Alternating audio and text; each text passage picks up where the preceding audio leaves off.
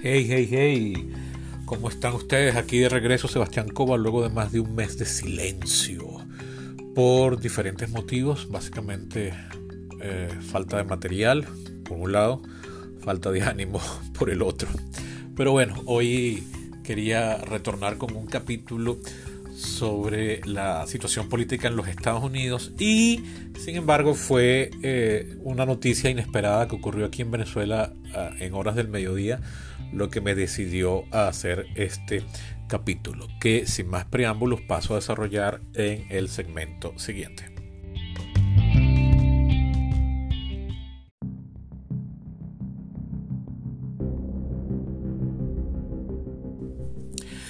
Básicamente este capítulo es más que desarrollar un tema que está, o mejor dicho, atajar un tema que está en pleno desarrollo, es básicamente desmentirme o responderme a mí mismo por un capítulo, el número 73 que publiqué en septiembre, el 27 de septiembre del año 2021, o sea, hace más de año y medio, que se llamaba las, se llamó, y lo pueden buscar, está aquí, todavía en la plataforma, no lo pienso tumbar ni mucho menos, llamado Las Autoritas de Tarek. Básicamente yo planteaba en ese capítulo que eh, estábamos teniendo la oportunidad de comprobar en vivo la validez de una teoría, que era la de que las autoritas, que es un término político jurídico que se refiere, sobre, todo político, que se refiere a, o político sociológico, que se refiere a cuando la, el prestigio político de alguien, prestigio no necesariamente político, pero en este caso sí es político, de alguien incrementa por eh, éxito en alguna decisión, con lo cual va ganando eh,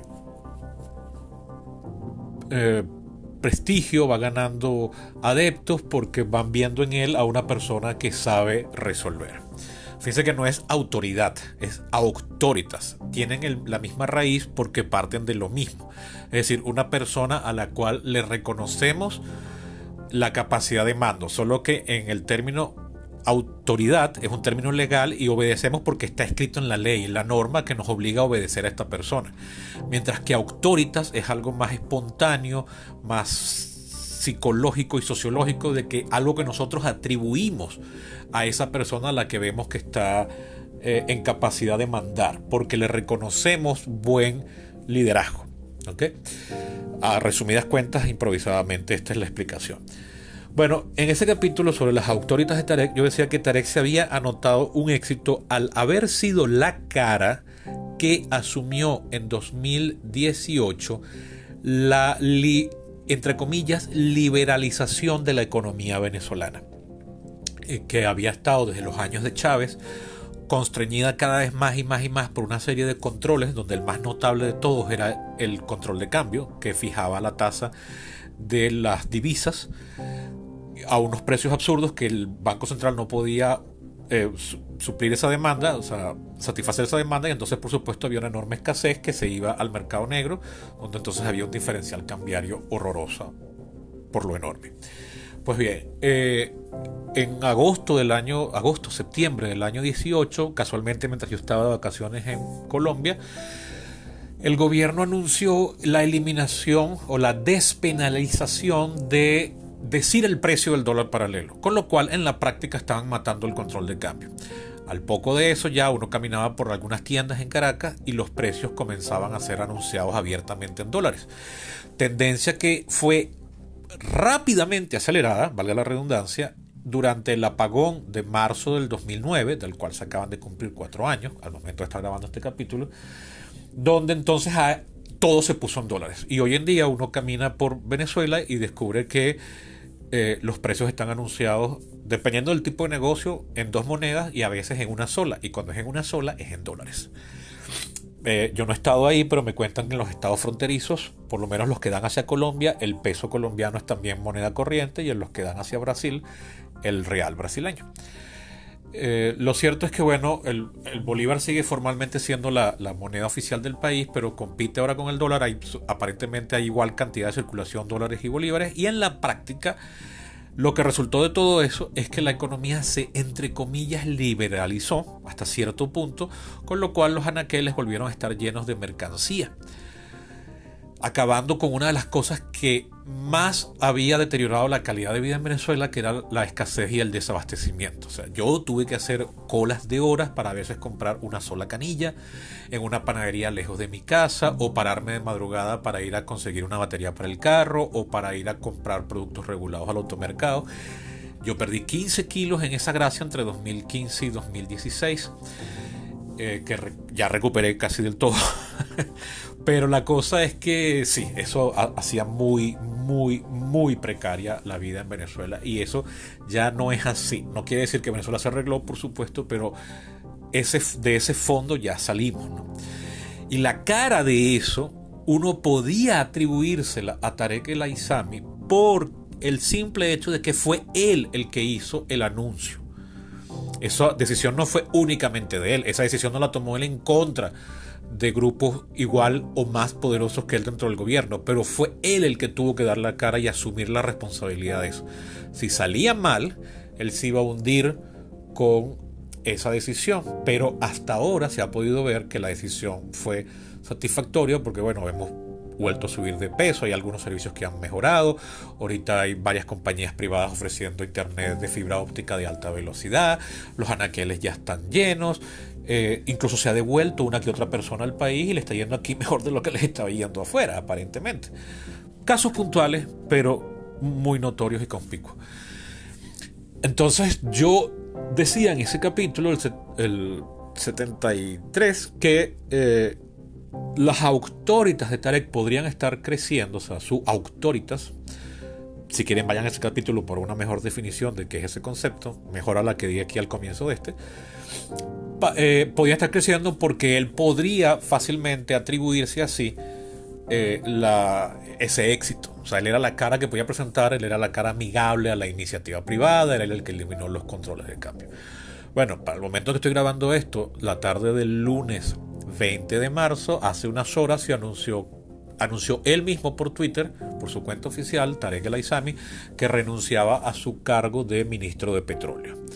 Porque, bueno, durante todo el fin de semana estuvieron circulando rumores y noticias y tubazos de que eh, en una investigación por un aparente defalco de 3 mil millones de dólares, que, aquí las cifras son astronómicas, eh, estaba la un, cuerpo que se llama Policía Anticorrupción, del cual yo no sabía su existencia hasta este fin de semana, pero ojo, yo estoy muy desconectado del devenir político venezolano. Es decir, puede que mucha otra gente sí hubiese oído hablar de este cuerpo policial, yo sí no. Pero la cosa es que este fin de semana, incluso los periodistas que siguen la fuente, los cogió por sorpresa desde el viernes que se estaban anunciando una serie de arrestos que, eh, de funcionarios, pero todos ellos afines al chavismo al punto de ser candidatos o, personas oficialmente inscritas en el partido de gobierno, el Partido Socialista Unido de Venezuela, PSUV. Eso incluía alcaldes, eso incluía jueces, eso incluía incluso diputados de la Asamblea Nacional a los cuales se les está por remover la inmunidad parlamentaria. Y la, cuando uno lee la lista de nombres de personas que están cayendo en la investigación, son una serie de desconocidos de medio pelo, son como podríamos decir otra vez, chinos de Recadi, para los que no tienen la edad suficiente, el conocimiento suficiente, en los, años 80 en Venezuela existía una institución que llevaba el control de cambios, se llamaba Recadi, instituida por el gobierno, que una vez más se vio implicada en casos de corrupción. Y eso fue muy notorio y cuando se hizo una investigación, el único que fue detenido y al que se le abrió un juicio era una persona de origen chino, que, bueno, cayó, fue como el chivo expiatorio, fue la cara pública de aquel escándalo y quedó para la posteridad como eh, prueba de que la cuerda se rompe siempre por lo más fino y de que muy probablemente ahí había muchas más personas, eh, sobre todo de, mejor, de mayor poder involucradas, pero cayó el más pendejo, precisamente por ser chino. O sea, por ser una persona sin mayor arraigo, sin mayor poder o, nivel de, de con, las redes políticas venezolanas de entonces. muy probablemente esto estamos viendo una reedición de los chinos de Recadi, pero sí hay un nombre importante que es el de Tarek El Aizami, ministro del petróleo. Quien, ojo, hasta ahora, yo decía en este capítulo que si él lograba eh, aumentar la capacidad productiva petrolera venezolana, ah, definitivamente su autoridad iba a ser muy grande e iba a convertirse en una sombra dentro del, del gobierno. No lo ha logrado, es decir, la producción petrolera venezolana sigue estancada en alrededor de 700 mil barriles diarios, lo cual es un número bajísimo. Cuando Chávez llegó al poder, Venezuela ponía 3 millones y medio de barriles en el mercado, cuando el mercado petrolero era menor incluso. Es decir, que nuestro aporte al mercado mundial era mayor entonces. Ahorita son alrededor de unos 100 millones de barriles de los que consume el planeta. De todos esos 100 millones de barriles, Venezuela solo pone 700 mil.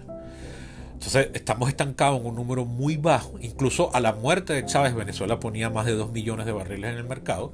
Y hoy miren dónde están. Entonces, bueno, eh, digamos que la autoridad de Tarek no siguió creciendo, más bien se estancó y hoy en día está muy vilipendiada al punto de que anunció públicamente su renuncia. ¿Por qué? No sabemos. O sea, él dice que, va, que él es inocente, pero que él se solidariza con las personas investigadas.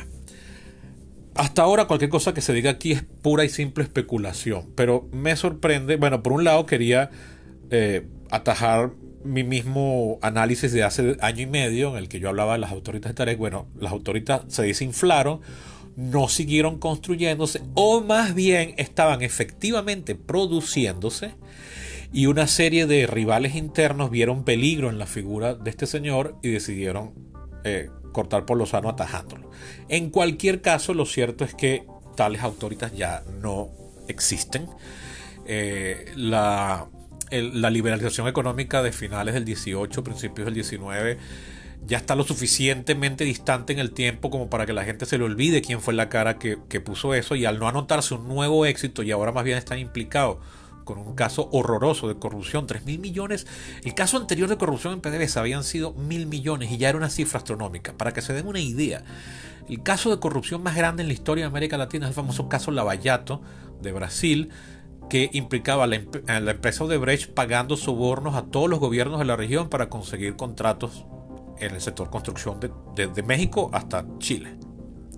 Ese caso era por 700 y pico de millones de dólares en Venezuela estamos hablando de mil millones, tres mil millones, lo que en inglés llaman billions. O sea, muérete los codos, Brasil.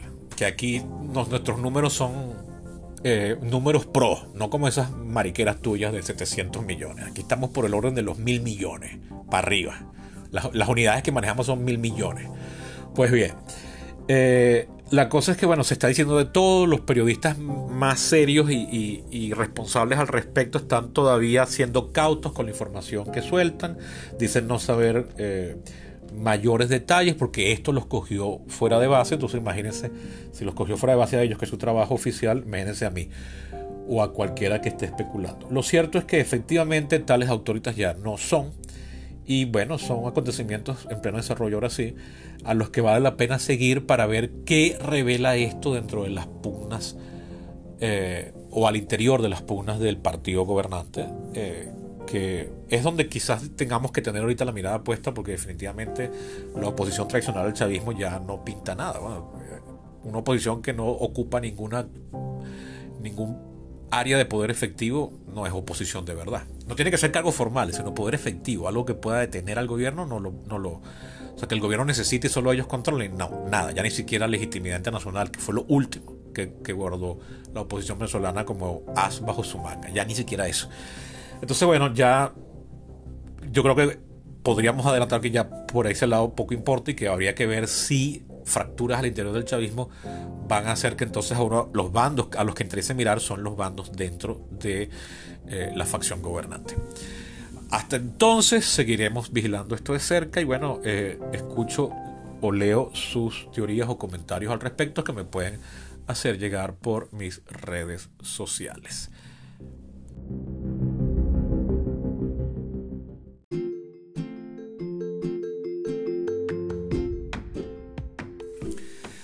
Esto fue todo por hoy. ¿Que ¿Cuáles son mis redes sociales? Bueno, es fácil. Eco23 por Facebook y por Twitter. También pueden ayudarme o hacer esto más interesante haciéndoselo llegar a aquellas personas que le pueda interesar y también siendo patrocinantes del podcast, como pueden, patrocinantes económicos, por apenas un dólar ayudan a que este podcast siga al aire con todo y los emotional issues que su autor está padeciendo en este momento. ¿Cómo pueden ayudar? Bueno, visitando mi Patreon. ¿Cómo se escribe? Patreon, así como suena, patreon.com slash perípatos. De todas maneras, aquí hay un enlace en la cajita de información que tiene este capítulo. Sin más nada que agregar, se despide desde Caracas Sebastián Cova. Hasta la próxima.